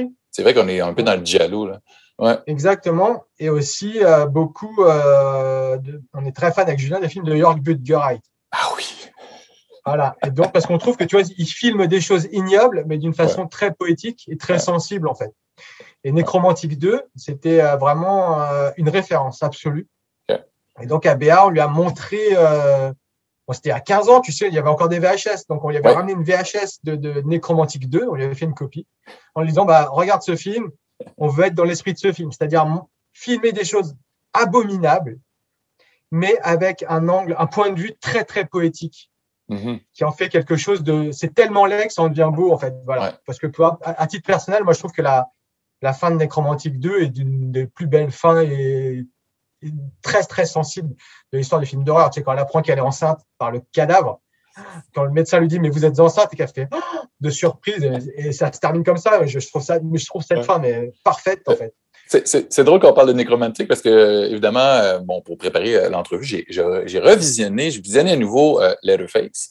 Puis la scène de sexe, ça m'a rappelé ouais. cette scène, ben, la scène du premier nécromantique. Ben, évidemment, un petit Bien peu sûr. moins graphique, là. Il n'y a, a, pas eu de deuil. Ouais, qui, mais c'est déjà pas mal, hein. Tu sais, avec, avec les Orpheus, on a eu plein de problèmes sur ce film. Et, et, on n'a pas du tout eu le contrôle du, du montage. C'est ce que Julien me disait, puis je lisais aussi le livre, euh, le, ouais, le, beau livre en deux tomes de, de, Julien, là, c'est... Euh, ouais. C'est, ben, tu sais, puis j'ai trouvé en ligne la, la, fin originale, puis C'est tellement une, fin, comme euh, Julien me disait, c'était une des plus belles fins qu'il avait tourné, puis il était vraiment fâché que justement ça avait été. Euh, Bien sûr. Euh, comment on dit ça, butchered hein, par les, producteurs. mais une fin poétique, ça, on, revient avec le côté malsain, la sexualité. c'est exactement ce qu'on voulait faire, quelque chose de malsain et de poétique, comme ouais. Duraik le fait très bien. Et, mais à notre grande surprise sur les Orphèses, ils n'ont pas du tout coupé la scène donc de la nécrophilie, donc on, est, était très contents. Elle était intégrale, ouais, ouais. Et ils ont, ils ont adoré bizarrement. Alors qu'on avait plein, tu sais, de, de, de, différents avec eux, hein, de différents points de vue, des choses qu'on aimait, qu'ils n'aimaient pas. Mais bizarrement, la scène de nécrophilie, tout le monde l'aimait. Mais c'est ça, la fin, si je, comprends bien, la fin, ils, sont allés retourner euh, des séquences pour la fin. Est-ce que la, la, séquence de la poursuite dans les bois, est-ce que c'était vous ou ça a été rajouté par la suite? C'est eux, ça? Ouais, bien sûr. Ouais, c'est nous, ce qu'on, nous, on voulait euh, vraiment rester dans la maison. Oh, c'est ça, on, ne quittait pas, là, OK. Ouais, c'est-à-dire que, euh, ce que, ce que nous, en fait, tu vois, c'est, vraiment, tu vois, ça devient maintenant, tu vois, presque une blague quand on le raconte. Mais, euh, mais réellement, je t'assure, on, avant de s'engager sur le projet, on leur avait dit qu'on ne voulait pas faire certaines scènes. Tu vois, on leur avait dit, on leur avait dit, euh, nous, euh, on veut pas de, de scène de repas. C'est ça, comme l'intro. Pour ne pas être comparé au Hooper. Mhm. Qu'est-ce qu'ils ont fait? Ils ont retourné une scène d'introduction qui est une scène de repas. Tu vois, on leur avait dit, nous, on ne veut pas de final girl en train de courir. Euh, tu vois, à la, fin, euh, tu vois, le cliché et tout ça, tu vois, et donc c'est ce qu'ils ont fait. Nous, euh, nous, elle restait dans la maison, elle essayait de partir, la porte était fermée, elle restait dans la maison, tu vois, et, et, on restait dans l'intimité de, tu vois, de, de Leatherface. Et, et, donc, tu vois, avec ce côté, justement, il se fabrique le masque avec, avec les, deux, les deux personnes. tu vois, avec son. Les deux victimes qui, sont, qui, étaient dans la maison, justement. Oui, avec sur celui qui, qui voulait sa peau et celle qui voulait le sauver, quoi. Ouais, et, et, bref, et donc, du coup, ouais, ouais, toutes ces scènes-là, c'est pas nous, quoi. Ouais. Ça doit être. Ça doit tu sais, mais tu sais, Christophe, excuse-moi, Christophe. Non, vas-y. Mais tu sais, pour, pour être euh, encore plus euh, précis euh, dans le n'importe quoi qui a été ce film, on le dit d'ailleurs dans le livre, mais, mais tu sais, en fait, quand on montre notre montage à Millennium, et tu as le producteur qui vient nous voir qui dit Moi, les gars, j'aime pas la fin. Il fait Mais comment ça, t'aimes pas la fin? C'est le scénario, c'est ce qui est écrit, prévu. Et tu sais ce qu'il nous dit? Il fait bah, Le scénario, je ne l'ai pas lu. monter le niveau d'implication des hein. producteurs. Hein. Ah, Normal pour un producteur. Tu vois, on a fait quoi? Il, y avait bah. il y aurait eu le temps de lire hein, le scénario. ah bah oui, le film était tourné, monté. Hein. le mec n'avait toujours pas lu le scénario. Mais ça, ça c'est la différence entre, des, des, producteurs qui font confiance à des réalisateurs, à une vision, puis d'autres qui, qui, qui, se disent OK, comment on va faire pour le vendre, ou qui, qui tergiversent. Puis, ah, c'est peut-être pas assez massacre à la tronçonneuse, tout ça. Est-ce que le titre, est-ce que le titre au début, ça a toujours été Letterface? Le, le, scénario? Le, ouais, le titre. Ah, le scénario? Ouais. Ouais, euh, oui, le scénario qu'on avait reçu, nous, est globalement ce qu'on a tourné. On a changé euh, un personnage ou deux. Mm-hmm. Par exemple, justement, la fille euh, nécrophile qui fait l'amour avec son copain brûlé. Elle, dans la, dans la première version du scénario, c'était vraiment une version féminine de Shop Top. Tu vois, elle avait euh, la plaque, comme dans Titan, en fait. Ah ouais. Vois, elle était C'était Shop Top en fille. Donc on a dit, ah ouais, mais nous, on adore Shop Top, il hein, n'y a pas de problème, mais on pense que il n'y a pas de raison d'en faire une version féminine. Autant créer un nouveau personnage. Donc, c'est ce qu'on a ramené nous. On a ramené des petites touches comme ça à droite à gauche avec Julien euh, un peu plus personnel.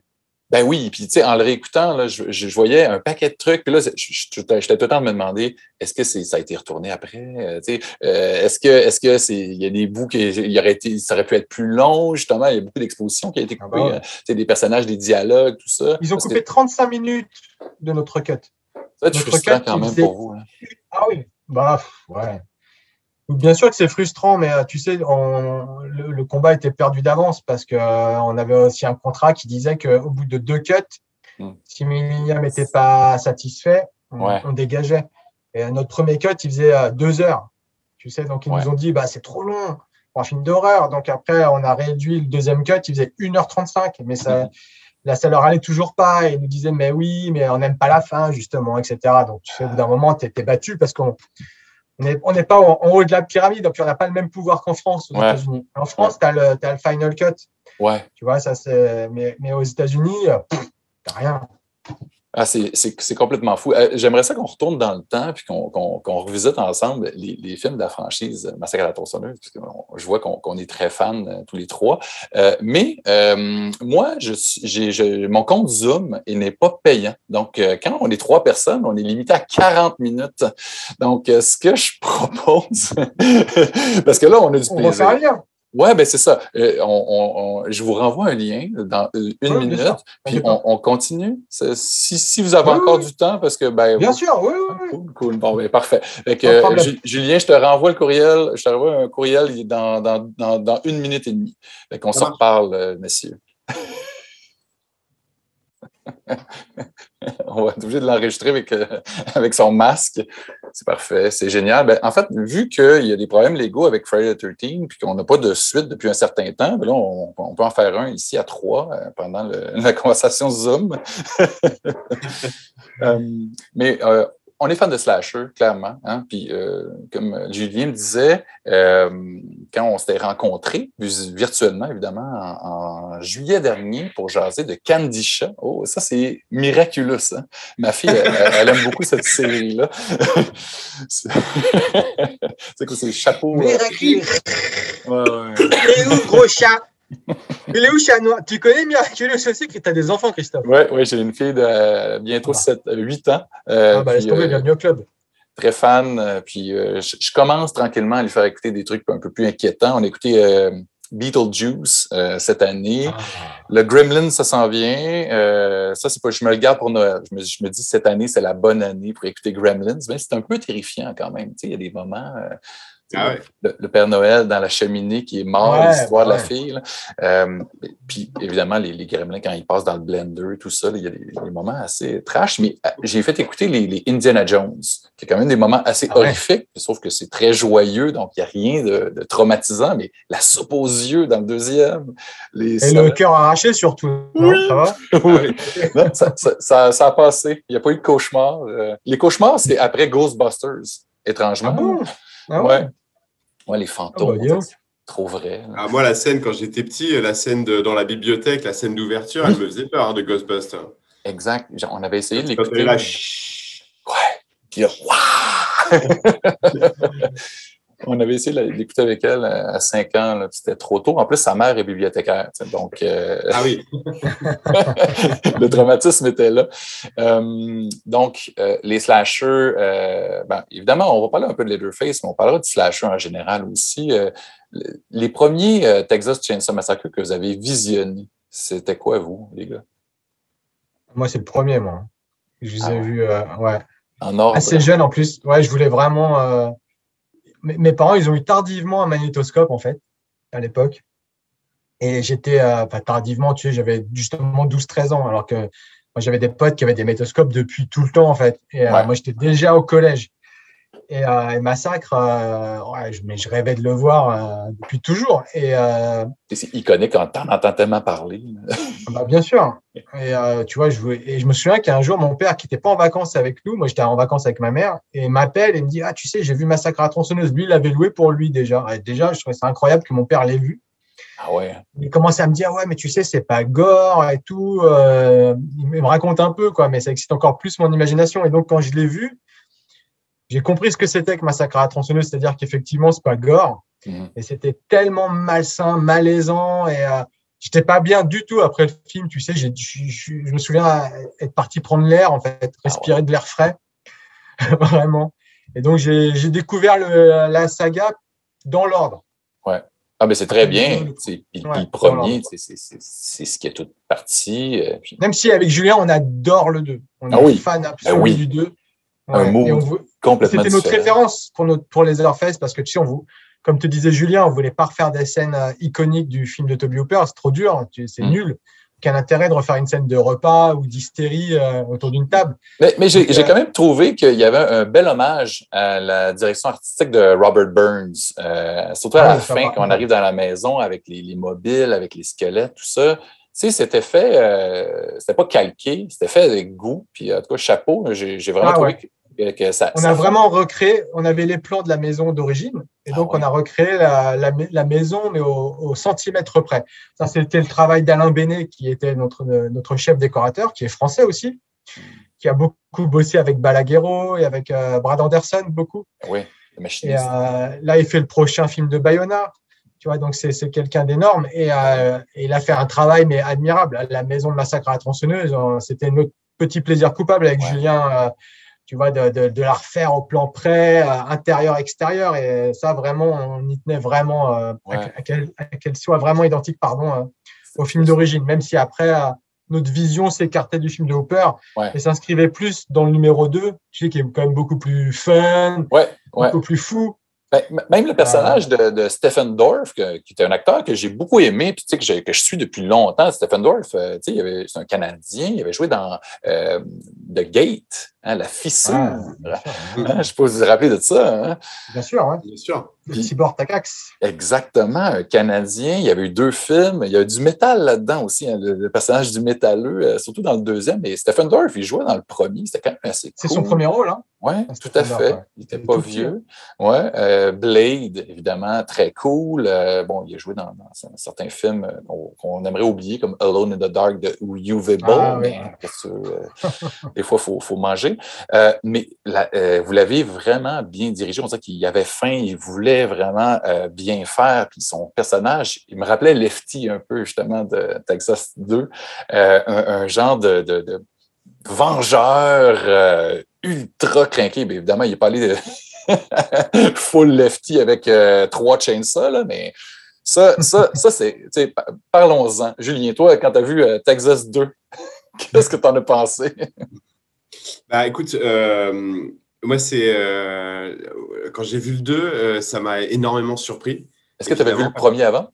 Ouais, en fait, moi, c'est un peu comme Alexandre, c'est-à-dire que euh, je les ai vus dans l'ordre parce que, bah, bah, un peu pareil, quoi. C'est-à-dire que moi, j'ai j'ai eu, bah, déjà, j'ai eu un magnétoscope pareil, pas avant que j'ai une douzaine d'années, donc, donc en euh, 1990, un truc comme ça. Et, euh, et, euh, et en gros, du coup, bah, c'est pareil, c'est grâce à mon frère, tu vois, qui, euh, qui m'a vraiment initié. Et le 2 m'a énormément surpris, parce que pour le coup, je ne m'attendais pas du tout à un changement de ton aussi radical. Carrément. Et, euh, et en même temps, moi, le 2, il m'a éclaté, en fait, parce que parce qu'en fait, j'ai toujours eu une, une passion très, très forte pour les, les, les comédies horrifiques. Ouais. Et en fait, il y avait vraiment dans le 2 des éléments comme ça, quoi. C'est-à-dire de, de, de délire presque cartoon. Ah ouais. Euh, ça part, tu vois, c'est assez hystérique et tout, et euh, et, euh, et euh, le, le travail sur la, la, la couleur aussi, tu vois, ça pète de partout et tout. Il y a quelque chose de très, de très beaucoup plus, beaucoup plus fun Ah oui, c'est tellement que le premier qui, qui te, qui te, voilà, qui te, qui te, qui te glace le- la moelle épinière. Tu vois, le premier, il est, tu, tu regardes le film, t'es documentaire.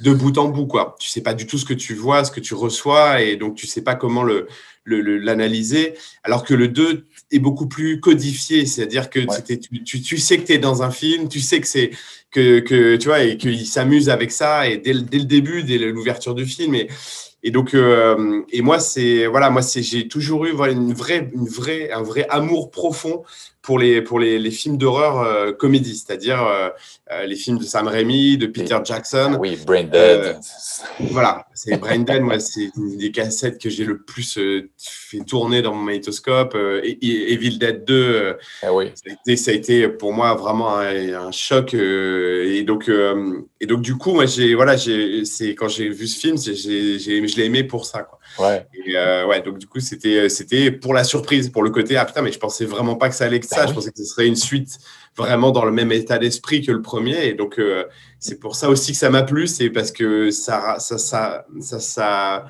en fait, ça provoque quelque chose qui est euh, maintenant évidemment de plus en plus rare, plus on avance en âge, mais euh, c'est de se faire surprendre par Ouais, un film. Et de se Exactement. faire prendre par la main, tu vois, et de pas savoir ce que tu vas voir et, et dans quel univers tu vas. Et donc de commencer un film et de te dire, mais putain, de scène en scène, j'arrive pas à anticiper l'action, quoi.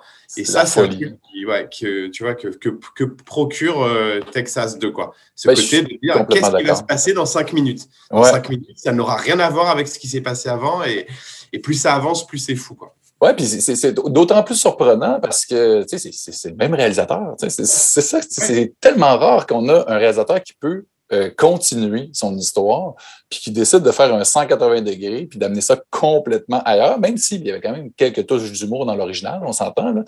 Euh, Look what your brother did to the door. Le, le, personnage du cook, il est génial dans le premier. Puis là, il revient en plus. C'est un des seuls qui a pu reprendre son rôle. Puis c'était euh, une, la belle folie. Puis on parlait tantôt, Alex, Chop Top. Chop Top, c'est Bill ah, Mosley, il n'a jamais été capable d'égaler ce rôle-là, même si Rob Zombie. Ah, si, quand même, dans, dans chez Rob Zombie. Oui, ben, tu sais, Devil Rejects, pour moi, c'est euh, son meilleur. Euh, il n'a jamais été capable, Zombie, de, de, de, en tout cas, à mon, sens, de, retourner à ce niveau-là de, greedy, hmm. de, salaud, de malaise. On dirait que des fois, il essaie trop d'en faire, puis j'en ai un peu marre de voir sa femme qui, pas mal joué dans ses films. Elle est très jolie, mais euh, c'est pas une grande actrice, même si Toby Hopper il a fait faire jouer, un petit rôle dans Toolbox ouais, dans Toolbox Murder. Mais, euh, mais justement, euh, parlons un peu de. Ben, moi, je fais du coq à l'âne, mais on, rebondit sur Leatherface euh, un peu. je trouvais qu'il y avait un feel à un moment donné, dans, dans le côté road movie. Tu parlais de Badlands, Julien, quand on s'est parlé en, juillet. mais j'ai aussi vu le côté un peu. Ben, c'est peut-être inconscient, mais tu sais, Devil Rejects, il a essayé de faire quelque chose dans ce genre-là aussi, Rob Zombie. Mais j'ai vu aussi en réécoutant Leatherface beaucoup de Natural Bone Killers, qui est un film que moi, j'ai adoré dans les années 90. Je l'ai vu trois fois au cinéma. Je faisais jamais ça. Euh, Oliver Stone, c'est génial. Puis évidemment, c'est un scénario de, Quentin Tarantino. Mais ce film-là, puis je trouvais que le personnage de, la, folle, j'ai oublié son nom, euh, brûlé, euh, qui fait du sexe dans votre film, me faisait vraiment penser à Mallory Knox, une espèce de, surtout dans le diner aussi. Là, on a la folie, le, riot dans, l'espèce de, maison de fou. Euh, il y avait un vibe, puis j'étais vraiment content de retrouver ça parce que cette folie-là dans le cinéma euh, euh, à grand budget, ben, je ne sais pas, c'est pas un immense budget que vous avez eu, mais quand même un budget ah conséquent. mais, mais Natural Bone Killers, vous, est-ce que c'est quelque chose qui vous a parlé quand ça a sorti dans les années 90? Écoute, moi, étrangement, j'ai jamais été très fan du film. OK, OK. Vraiment. Tu sais, je l'ai vu en salle quand il est sorti. Je l'ai revu après en vidéo. Euh, je crois qu'il y a même deux, montages différents, je crois. Ouais. Mais, euh, mais bizarrement, je ne sais pas pourquoi, mais j'ai jamais trop pété les plombs sur ce film, honnêtement. Même j'adore Oliver Stone, mais c'est pas mhm. du tout mon film d'Oliver Stone préféré. Tu vois, même si j'adore Juliette Lewis, euh, j'adore Woody Harrelson. C'est Juliette Lewis. Je hier soir, j'ai revu Cape Fear. Ah, oui. Euh, et, Juliette Lewis dedans, mais, je me disais, mais qu'est-ce qu'elle est belle, qu'est-ce qu'elle joue bien et tout.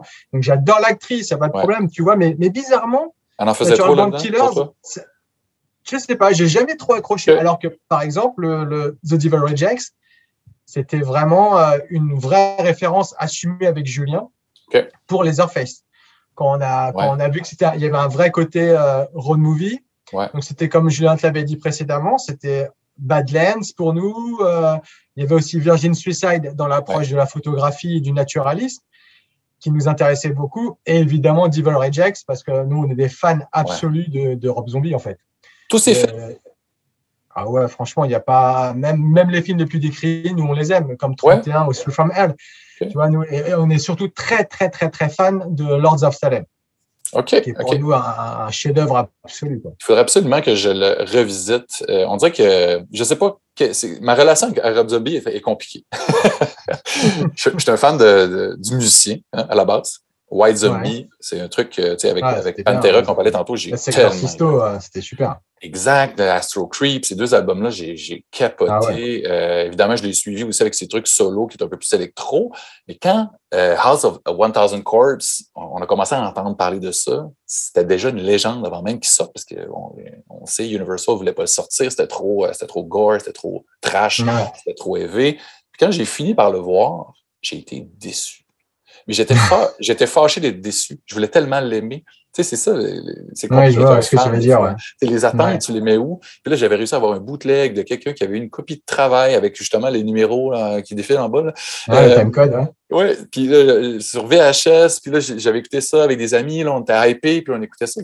C'est un vidéoclip de White Zombie d'une heure trente. Euh, j'ai vu, j'ai vu les influences. Je, suis fan. Je suis fan du gars. Puis, euh, comme nous, il connaît tous les films. Il a tout vu. Il, sait en discuter, tout ça. Puis, on dirait qu'il a voulu faire son Texas Chainsaw Massacre Funhouse en un film euh, avec des acteurs qu'on. les, les, victimes, moi j'aime ça m'attacher un peu aux victimes pour euh, qu'il y ait vraiment une charge émotive quand ils meurent. On, on, veut ça, on veut avoir peur qu'ils meurent, mais là-dedans, ça, en tout cas, moi, je ne le vivais pas. Devil Reject, ça a fonctionné pour moi. Mais après ça, je ne sais pas. Il euh, faudrait, faudrait que je revoie Lord of Salem.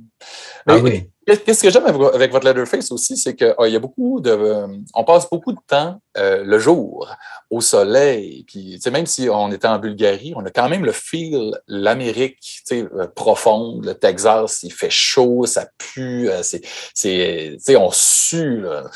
ça fait longtemps que la franchise n'avait pas été là, parce que bon, les remakes de Michael Bay, le premier, The Beginning aussi, on était beaucoup dans des trucs très, très la nuit, euh, même aussi à partir de, Letterface, Texas Chainsaw Massacre 3 de 90. C'était un slasher.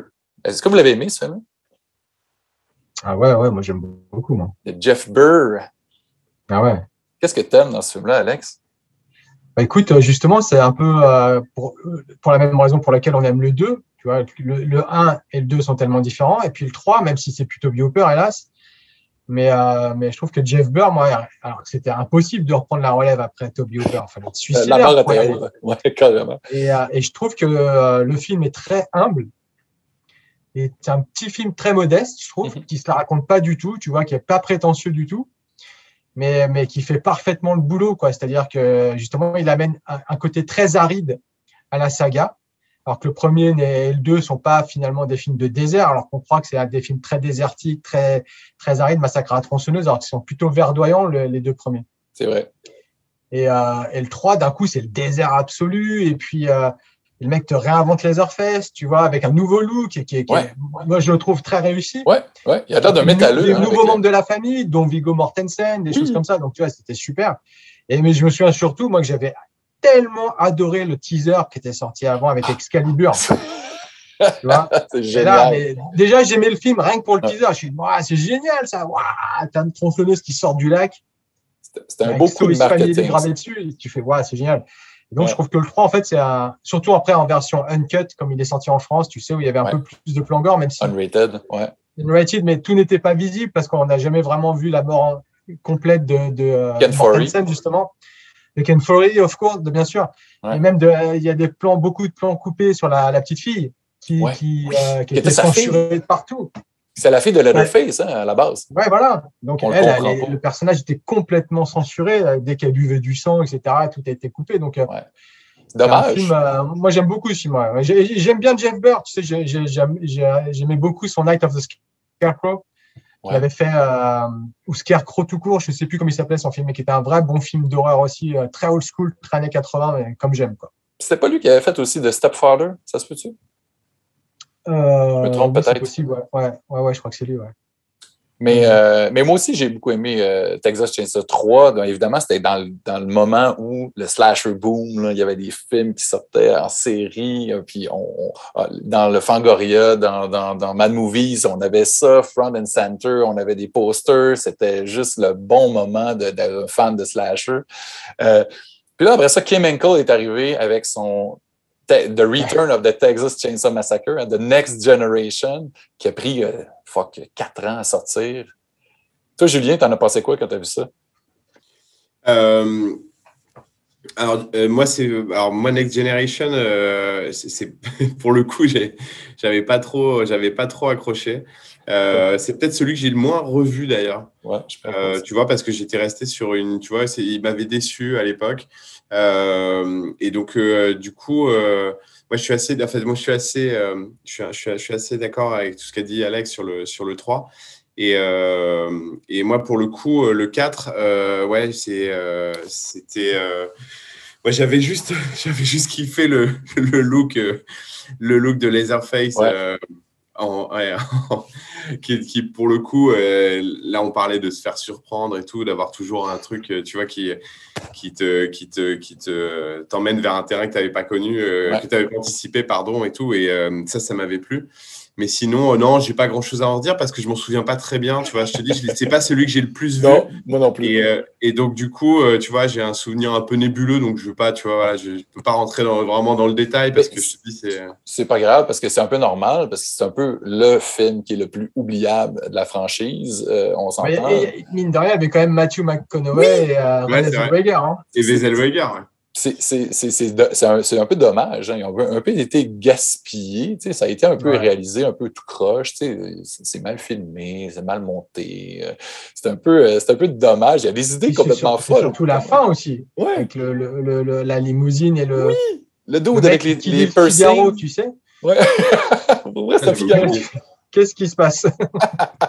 puis, ben, ben, c'est ça, cette franchise-là, c'est vraiment un mauvais jeu de mots de dire qu'elle est en mais c'est vraiment vrai. Parce qu'il y a tellement de, choses qui se passent, puis les timelines, un peu comme Halloween, on réinvente les timelines toujours. Ah bien sûr, ouais. Et puis euh, après ça, bon, il y a eu les, remakes. Le remake, moi, pour vrai, je l'attendais avec une, une brique et un fanal, puis euh, j'ai été agréablement surpris de, du ton, de la production value, de l'effort qui a été mis dans le détail aussi. Euh, je ne suis pas très fan du masque en tant que tel, mais je trouvais que le, Andrew Bignarski, je crois. Euh, une stature, un type de sept pieds, il, ajoutait quelque chose de, du danger au personnage. Euh, est-ce que vous l'avez aimé, vous, le, le remake? Bien, ah, sûr. Bien sûr. On a tout vu, hein ben oui, il faut. Il faut. Une question, Christophe. Non, non, je sais. et, euh, puis, et puis, c'était à grande époque Jessica Biel aussi. Oh oui, oh oui. Non, non, c'était plaisant de, suivre Jessica Biel, euh, de justement le plan qui a été repris, hein, le fameux plan de euh, on, se rapproche de la maison. Vous l'avez refait aussi dans Leatherface hein, avec la grange. Oui, ouais, bien la sûr. Grange, ouais. Ouais, en, fait, en fait, le, le Nispel, euh, il a, il y a plein de gens qui lui ont, qui lui ont craché dessus. Ouais. tu vois, et, mais pour des mauvaises raisons. C'est-à-dire que, tu vois, c'est un petit peu pour c'est un peu les gardiens du temple, quoi, tu vois, de dire ah mais non, euh, tu vois, un massacre, il doit pas y avoir ça, il doit y avoir ça, mais il doit pas, ça doit pas se passer comme ça. Et tu vois, et tu dis mais pourquoi? C'est-à-dire que tu vois, on en revient au débat sur les sur les remakes. C'est-à-dire, tu dis mais euh, ça n'efface pas les précédents films, ça n'efface pas l'original. Au moins, enfin tu vois, moi ce que j'avais aimé, c'est qu'il y avait au moins une tentative de Enfin, moi, à l'époque, je l'avais, je, l'avais, je l'avais beaucoup aimé parce que ça marchait pas sur les plates-bandes, tu vois, du Hooper. Et on était sur quelque chose de beaucoup plus qui était très, euh, qui était très années 90. Hein, euh, tu vois, là, on était au début 2000, mais dans, dans l'esprit, euh, tu vois, il y, avait, il y a un côté, je trouve, qui, on revenait à une horreur aussi un petit peu sérieuse et tout ça, même si ça restait léger et pop, tu vois, c'était, c'était un, pour le coup, c'est ça avait vraiment la, gueule d'un slasher, tu vois, mais mais il y avait un, un, côté quand même, je trouve assez assez sérieux, qui hmm. prenait le sujet au sérieux en fait. Ouais, ouais. Et euh, tu vois, c'était, c'était, tu vois, le personnage, comme tu dis, tu vois, il était à nouveau menaçant, hmm. il c'était vraiment une bête et tout, il était énorme le, le, euh, le Laserface et tout, et euh, euh Brignarski là, ça, ouais. Le shérif Hoyt, hein? quel coup de génie, le casting de Lee Army. Army ouais. C'est ah fou. C'est fou, hein? Tu sais, sérieux. Euh, puis le, fait aussi d'avoir euh, joué avec la notion de famille, parce que bon, c'est quelque chose qui est toujours là dans tous les films. Sauf que là, ça a été, je trouve, bien intégré dans le côté communauté weird de, de, freaks, que les gens se connaissent dans les, les trailer parks, tout ça. Puis ce dude-là, le shérif, qui n'est pas le shérif, c'est, en tout cas, moi, là, j'ai, c'est, un beau petit. il est arrivé tard là, dans la franchise, mais lui, il est inoubliable. on est tous fans de Full Metal Jacket, évidemment. Euh. Mais tu as raison, as raison, il est devenu un des personnages euh, marquants de la franchise. Tu vois, ça, il fait partie des, euh, tu vois, des, personnages que tu, vraiment, que tu retiens. Quoi. Puis, à quelque part, ils ont essayé aussi d'insérer, on, on, voyait dans ce film-là un, vrai amour pour la franchise. Parce qu'il y a beaucoup d'éléments qui ont été comme un peu insérés, réimaginés. comme, le personnage du shérif, ben, c'est un peu lefty, mais pas vraiment. Hmm. L'uniforme, euh, le, le, look du ranger, du, shérif. Comme vous, le personnage, il reprend un peu votre personnage, justement, là, que, que, Stephen Dorff joue. Ben, il faisait penser à Lefty, mais un petit peu à Hoyt aussi. Ça aurait pu être ce que Hoyt serait devenu s'il avait décidé de tourner euh, euh, sa chemise de bord. donc, vraiment, mais j'ai pas, pas beaucoup de, de, critiques à faire. Ce, remake-là, je trouve que c'est comme ça qu'on devrait faire un, remake. c'est un bon exemple. Puis, ouais, c'est vrai. Aller chercher Daniel Pearl en plus. quel beau hasard que ces gars-là travaillaient déjà ensemble sur des vidéoclips. Ouais, ça, c'est incroyable, ça. et, surtout, et, Daniel Pearl, il se, il se réinvente, quoi. Parce que la, la lumière qu'il fait dans, euh, dans le Nispel, elle est, tu vois, elle, elle, est vraiment radicalement différente de ce qu'il a fait sur l'original, quoi. Tellement, tellement. Il, a, a pu justement amener ça carrément ailleurs. Tu sais, on, on c'est pas le même film. Évidemment, bon, on est dans la HD en 73 quand ils ont filmé ça. C'était du 16 mm. Hein, tu sais, euh, on ne pourra jamais euh, réessayer de refaire ça. Tu sais, c'était l'époque, c'était le grain. Sais, hmm. Puis, tu sais, les versions 4K, euh, tout ça, tu sais, quand on, nous ressortent et nous ressortent les films, tout ça, un film de 16 mm, Essayez pas de trouver du détail. On ne peut pas en trouver du détail. Il y en, a plus. Ouais, c'est pas bon. C'est moche. Et là, nous, on a hâte de voir le, nouveau. Là. Oui, ben c'est ça. Je suis quand même assez curieux. Ben, on, va passer rapidement euh, les, suivants, mais oui, euh, le nouveau, j'ai peur, j'ai hâte. Hein. je, suis un peu, euh, je suis toujours, je suis toujours je C'est une exclue Netflix, en tout cas en France. Hein. Oui, c'est ce que j'ai vu aussi. Euh, mais dans, c'est ça, la franchise, après ça, bon, il y a eu l'espèce de prequel du remake. Hein. Déjà, juste dire ça, c'est un, peu, un peu compliqué. Ouais, le, euh, Bossman.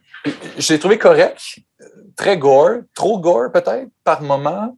Puis ben, les acteurs, j'ai eu de la misère un peu avec le casting. On dirait que. il, y avait quand même, il y avait quand même du Raberd.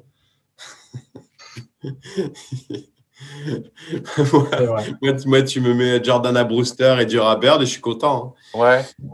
T'as bien Fast and Furious alors des, beaux gosses, mais des fois, comme Jessica Biel, c'est une très jolie fille, mais elle sait jouer. C'est l'avantage. Euh, je ne sais pas si vous avez vu sa série qu'elle a produit et joué. Euh, c'est quoi la série? C'est un, trailer, j'ai oublié le nom, assez chiant. Euh, on s'en reparlera. Elle a, produit une série dans laquelle elle joue le rôle principal dans la saison 1, où il y a un, carnage au début. C'est elle qui, tue euh, un, un, type de façon ultra, ultra graphique. Puis après ça, euh, c'est l'enquête sur pourquoi le tuer, euh, qu'est-ce qui est arrivé avant. Puis c'est un, trailer super bien ficelé, euh, mais le nom ne me vient pas. On, le retrouvera.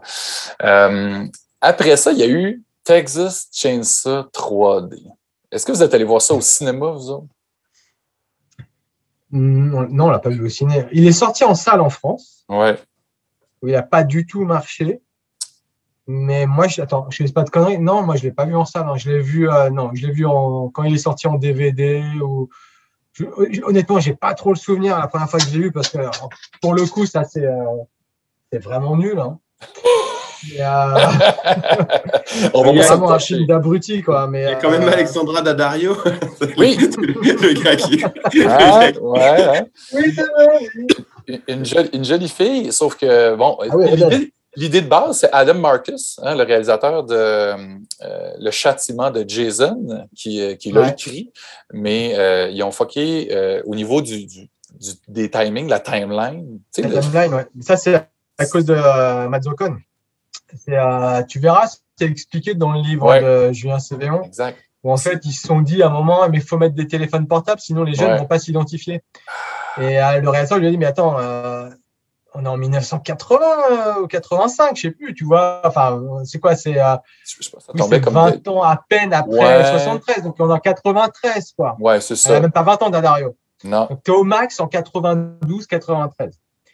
Et euh, euh, il y a- ils ont tous des iPhones. ouais, ça, ça fonctionne pas. euh, on- oui, on le sait qu'il faut euh, mettre notre suspension of disbelief on quand on Mais écoute là, un non, film. là, Mais il faut. Là, pousser. C'est ça. C'est- prendre les Là, gens c'est pour de la science-fiction, le film, d'un coup. Ca- Carrément. Mais c'est fâchant parce que tu dis, ça a été bien, ça a été fait quand même par des gens qui aimaient euh, la franchise. C'est Adam Marcus, la façon qu'il a, qu'il a essayé de faire une suite directe du premier. hein. Comme on, on voit ça souvent de ce temps-là, avec même Halloween a fait ça.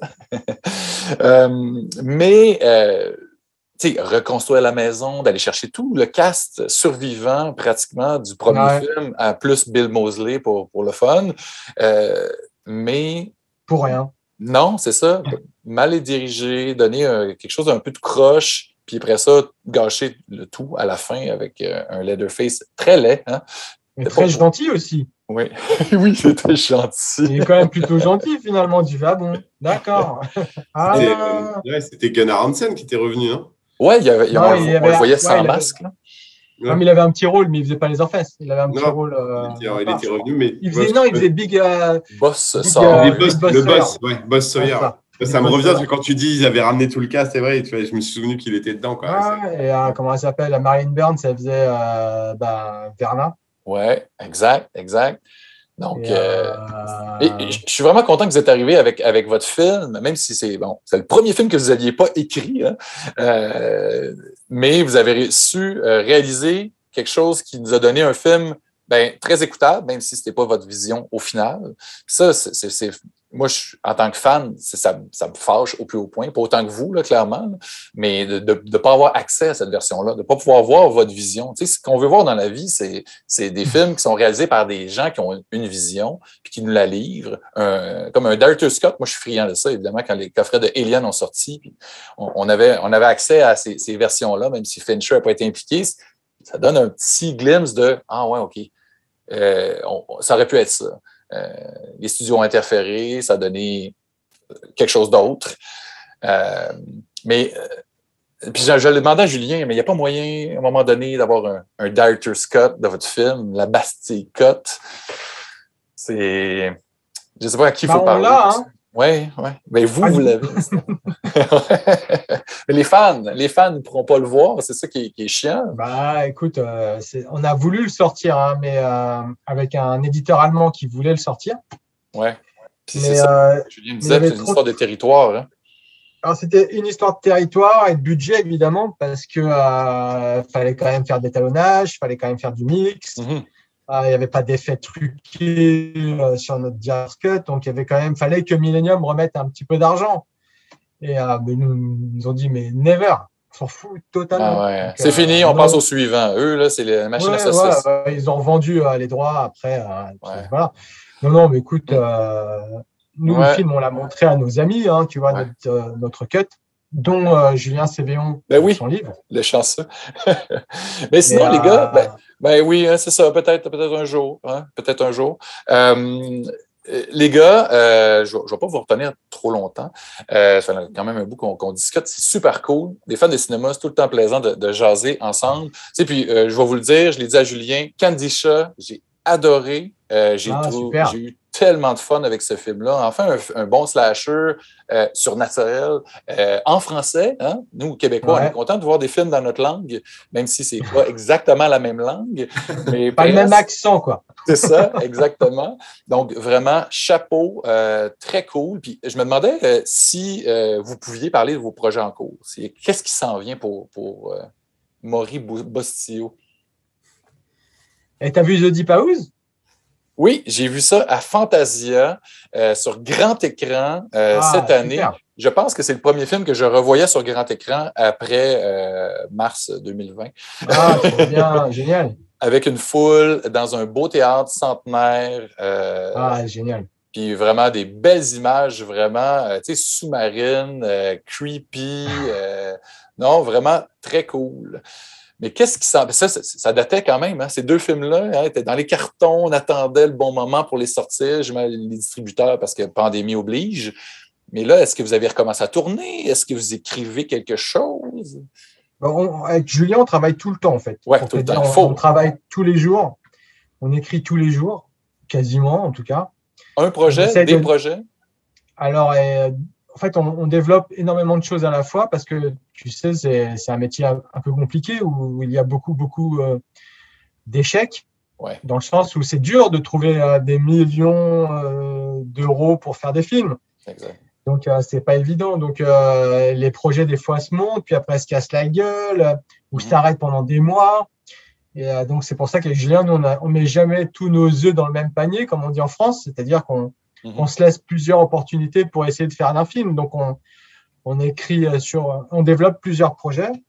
Et là, donc, on, on est sur concrètement deux projets qui sont en train de se monter. On, on espère qu'ils se feront un qu'on a écrit, euh, qui est un film d'aventure, toujours avec le producteur de, de The Deep House, Clément Miseré. OK.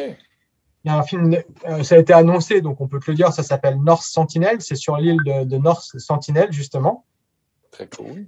Et euh, je ne sais pas si tu connais cette île, qui donc une île qui, qui, qui, est au, nord de, au, sud de l'Inde, pardon, et qui est une île où tu as totalement en autarcie qui vit totalement en autarcie, où les gens n'ont pas évolué depuis la préhistoire dessus. Parce qu'il n'y a jamais, ils ont, dès que tu rentres sur l'île, tu te fais tuer. Ils veulent aucun contact avec le monde extérieur. Ils vivent comme au temps de la préhistoire. Hmm. Et donc, c'est une tribu hein, qui s'appelle les Sentinelles qui vivent sur une petite île de 70 km qui est totalement interdite d'accès. Hmm. Par les autorités, les autorités t'empêchent, il, y a des navettes, c'est contrôlé, la mer est contrôlée. Et donc, eux, ils vivent comme au temps, euh, de Cro-Magnon sur cette île. Donc, on, développe un film là-dessus. OK. Fait que là, ça va être un peu votre film de cannibale. Mais, sans ah, les cannibales. Tu verras s'ils sont cannibales. Hein. Pas sûr. On n'a pas dit qu'ils étaient cannibales, Christophe. Ah, mais tu n'as pas dit qu'ils n'étaient pas non plus. OK. Parfait. Parfait. Donc, euh, et le deuxième, c'est un film qu'on n'a pas écrit, mais qu'on nous a proposé, dont on aime beaucoup le sujet, et euh, qui est produit par, euh, entre autres, Rafaela De Laurentiis, la fille de Dino De Laurentiis. Donc ça, c'était génial parce que donc on travaille avec Rafaela, qui, qui est maintenant une, dame euh, d'un âge très respectable, hein, mais qui, qui, a, fait l'histoire du cinéma. Ben tu vois, qui, qui, est sur les films de son père depuis qu'elle a 15 ans, 16 ans. Ouais. Fait 60 ans que Rafaela elle est au générique de tous les films de Dino De Laurentiis. Tu trouves son nom. Donc, elle mhm. connaît tout le monde. Et donc, ça, c'est. Juste la rencontrer, ça doit être génial. ouais, mais elle, est, elle, est, tu sais, elle parle très bien français en plus, donc c'est très agréable et elle est très, très gentille. Et, et puis, tu sais, elle parle des stars comme nous, on parlerait de notre voisin. Elle me fait Ah, Arnold, je vais l'appeler. Et puis, elle appelle Arnold, tu vois. c'est comme ça. Ah, mais cool, ça, ça, ça, ça, sent bon, ça sent bon. C'est drôle parce que je parlais du livre de Charles Band, Confessions of a Puppet Master sur euh, Harper Collins. Ça sort euh, ce mois-ci ou en novembre, je crois. Euh, donc, j'ai eu la chance d'avoir une copie de travail puis lire ça. Puis justement, il parle du studio de Dino De Laurentiis qui a acheté à, Rome dans les années fin 80, début 90. Charles Band possédait le studio de Dino Laurentiis qui, qui avait été ah, fermé, qui, qui ramassait la poussière. Puis, il a tourné un paquet de films euh, de full moon, de, films. Euh, ah, moi j'adore les full moon, tu sais. Oui. ah oui, mais vraiment. Hein. Oui, OK. Euh, ben cool. oui, ils ont des, des films très le fun.